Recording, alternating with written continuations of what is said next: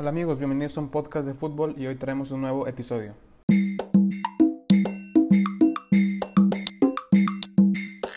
Hola amigos, ¿cómo les va? Les habla su amigo Chelo. Gracias por escucharnos en un nuevo capítulo de un podcast de fútbol y, gracias por el apoyo recibido a lo largo de este proyecto. Y bueno, hoy les traigo otra, otra historia. Entonces, ahí va. Hace no muchos años, el Manchester City estaba realmente lejos de donde está ahora mismo. Después de perder la FA Cup de 1981, el club pasó años realmente grises. Tan solo en 1998, el club mancuniano descendió a la tercera división. Unos 10 años más tarde, ya con varios años de haber vuelto a la Premier League, la suerte cambiaría para el cuadro de Manchester. Una suerte que llegaría en forma de un grupo inversor de los Emiratos Árabes Unidos. Y eso significaba una cosa, dinero y bastante. En pocos años, lo que empezaría con un club en Inglaterra se está convirtiendo en un auténtico imperio alrededor del mundo. Hoy hablamos del City Football Group. Y bueno, antes de hablar en sí del City Football Group, hay que destacar el inicio de esta historia. Y vamos a el, el Abu Dhabi United Group se fundó en verano del 2008. Esto porque el jeque Mansur bin Zayed al, eh, al Nayan, mejor conocido solamente como, como el jeque Mansur, quería comprar al, al, Manchester City, que era propiedad del ex primer ministro de Tailandia, eh, Thaksin Shinawatra. Entonces el Abu Dhabi Football Group se creó para facilitar ese proceso de compra del Manchester City. Al, al ya completarse el cambio de, de, propiedad, buscaron revolucionar el club de, de, desde el día 1, tanto dentro como fuera de la cancha, con intención de crecer lo más pronto posible.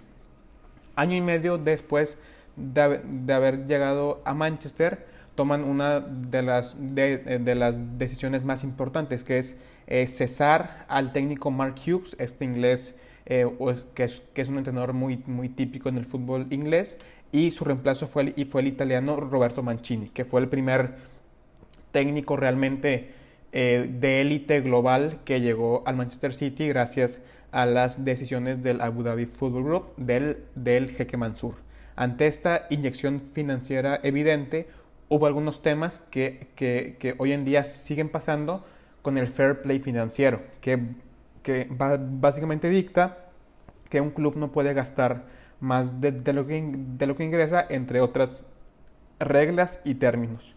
Eh, además, se invirtieron unas 10 millones de libras en la remodelación de, de Lane, que es la sede de la, de la academia del club, y al mismo tiempo se empezó con planes de construir un nuevo centro de entrenamiento y, y, y academia con valor de 100 millones de libras.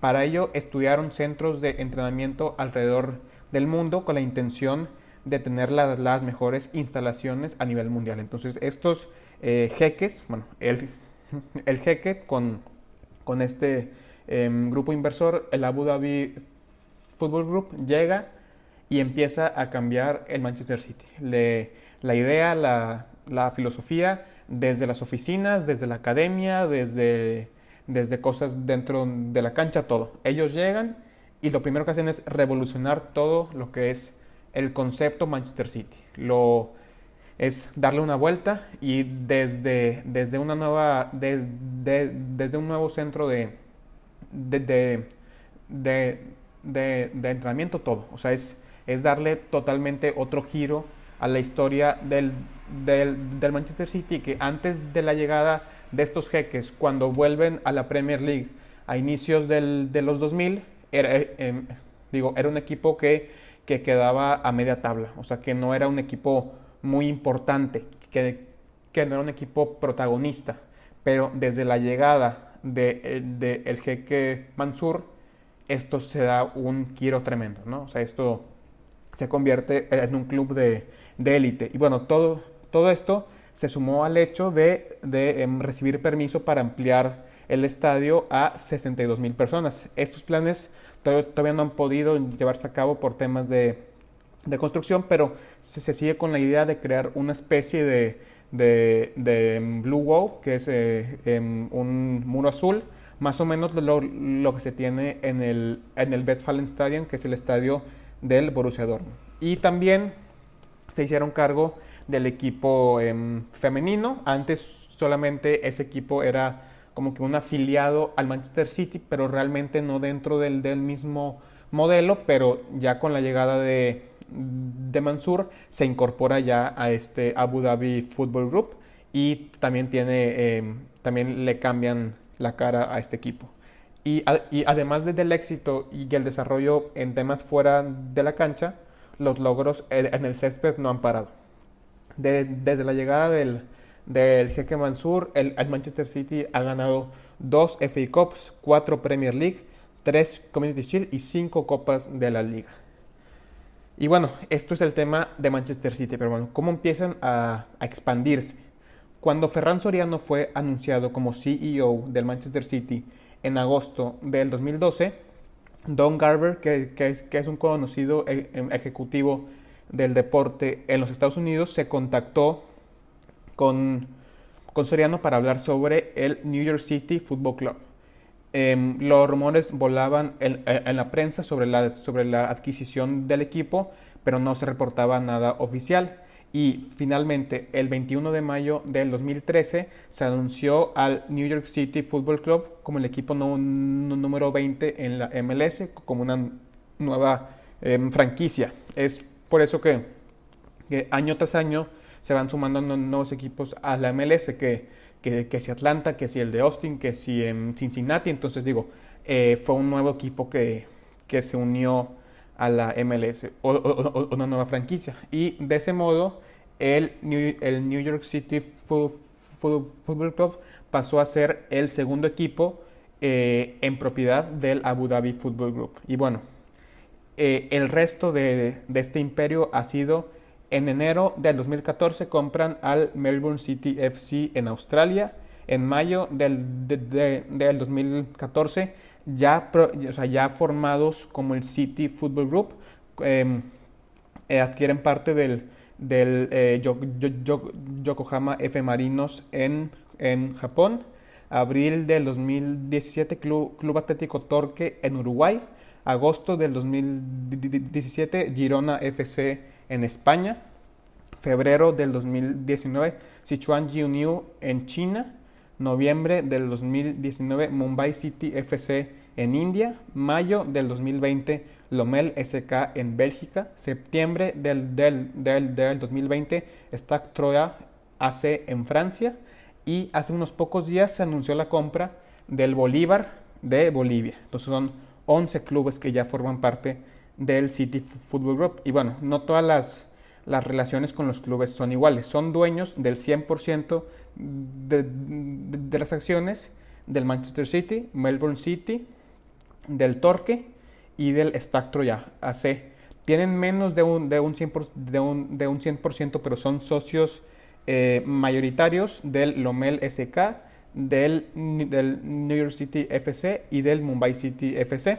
Y tienen un, eh, un porcentaje igual en el Girona FC. Y bueno, y al final tienen parte de, acciones en el eh, Sichuan Junior y en el Yokohama F, em, F, Marinos. Y bueno, aún no se sabe con, con, total, certeza cómo va a ser esa em, relación con el, con el Bolívar, pero hay, eh, hay, eh, hay reportes de que, de, que sería como un partner club, como un club hermano, que es eh, esa em, relación muy estrecha de inversión, finanzas, e inteligencia deportiva. Y bueno, ya vamos a hablar propiamente del City Football Group que se crea por ahí del 2014. Y bueno, el, el 78% de las acciones son del Abu Dhabi United Group, que era el que en sí se creó para comprar al Manchester City, ya luego es el socio mayoritario del City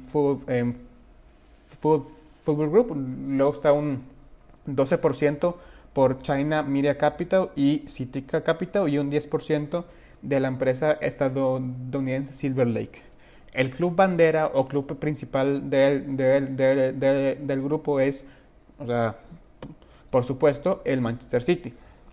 El objetivo original de la compañía es ser dueño de al menos un club en cada continente, cada uno de ellos con la palabra City en el nombre, City en el nombre.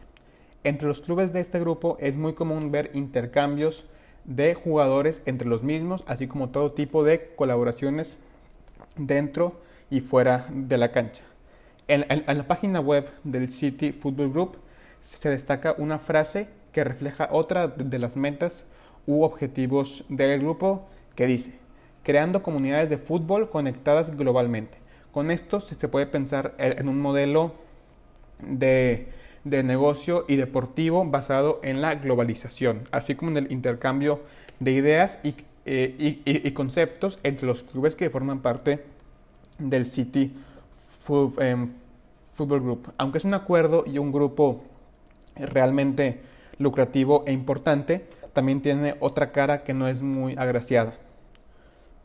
Para los auténticos románticos del, del fútbol, por llamarlo de, de, cierta forma, que tu club sea vendido a este grupo puede em, significar perder algo de la esencia y de la historia. Les contaba que, que, este grupo compró al Club eh, eh, eh, Atlético Torque, pues bueno, ya, ya no se llama Club Atlético Torque, se llama, mm, em, se llama, mm, mm, se llama Montevideo City Torque, que es, que, es un cambio que estoy seguro que, que, pues bueno, no fue del todo bien recibido allá en Uruguay. O sea, es cambiarle el nombre de un nombre auténtico en español a un Montevideo City Torque. O sea, le quitas mucho de, de la esencia del nombre del club. Claro, habrá gente que, que diga, pues bueno, mira, quítenme el nombre, pero pues somos exitosos, eh, más, eh, más, más, inversión, pues bueno, digo, cada quien tendrá su, su, su perspectiva sobre este tema. Y bueno, a, eh, a fin de cuentas, y en mi opinión, yo creo que las cosas buenas terminan siendo mucho más importantes en el éxito deportivo, en todo este concepto del City Football Group eh, eh, eh, a, nivel global, pero claro, sí, sí pues puedes llegar a perder parte de la esencia tal y como sucedió con el Torque, que yo creo que puede suceder con el Bolívar en, en Bolivia. Y bueno, en una entrevista a AS, este, en, Ferran Soriano comenta lo siguiente sobre las bases para adquirir nuevos clubes. Dice, nuestras decisiones se basan en los siguientes factores. Que sean países con potencial de crecimiento como Australia o Estados Unidos. Ahí el fútbol no, no es el deporte número uno, pero sí el que más crece. También debe ser una liga estable. Y el último criterio es el futbolístico. Se invierte donde hay talento. Y bueno, es todo este parte de un desarrollo comercial y deportivo.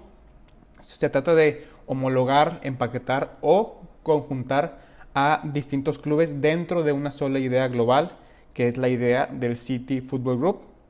También vender la idea de un, de un em, aficionado global, que tú eres fan del City Football Group, ya sea en, en China, en Australia, en Estados Unidos, en Uruguay, en Bolivia se trata de ser aficionado del, del, grupo. Y claro, e, e, ellos no quieren que se vea como un ataque a la, a la identidad propia del club, sino más bien como una unificación de em, filosofías de juego y principios. Además, em, Soriano utiliza el, el, concepto de, de, em, de que es reconocer que el club tiene más historia y más vida que yo, ahora estoy aquí custodiando estos valores y luego vendrá otro a reemplazarme. Bueno, digo, o sea, esto es la parte que, quieren maquillar, bueno, o que, no quieren que se vea como un ataque a la, a la, identidad del club, ¿no? Quieren que sea vista con, con otros ojos. Y bueno, en resumen, el City Food, Football Group tendrá sus cosas buenas y malas. Muy buenas al invertir capital en algún club con la idea de que éste crezca y que mejore sustancialmente.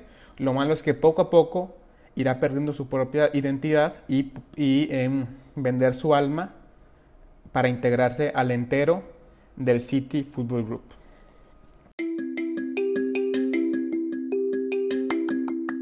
Y bueno, hasta aquí el capítulo del día de hoy. De nuevo cuenta, muchas gracias por escuchar y, por su apoyo. Sin ustedes, del otro lado esto no sería posible. Así que muchas, muchas gracias. Recuerden que nos pueden escuchar tanto en Spotify como en Apple Podcast, como en Google Podcast y en Anchor.fm. Estamos en Instagram como arroba un podcast de fútbol y yo como arroba chelo tanto en Instagram como en Twitter. Y sin más que agregar, nos vemos en el siguiente episodio.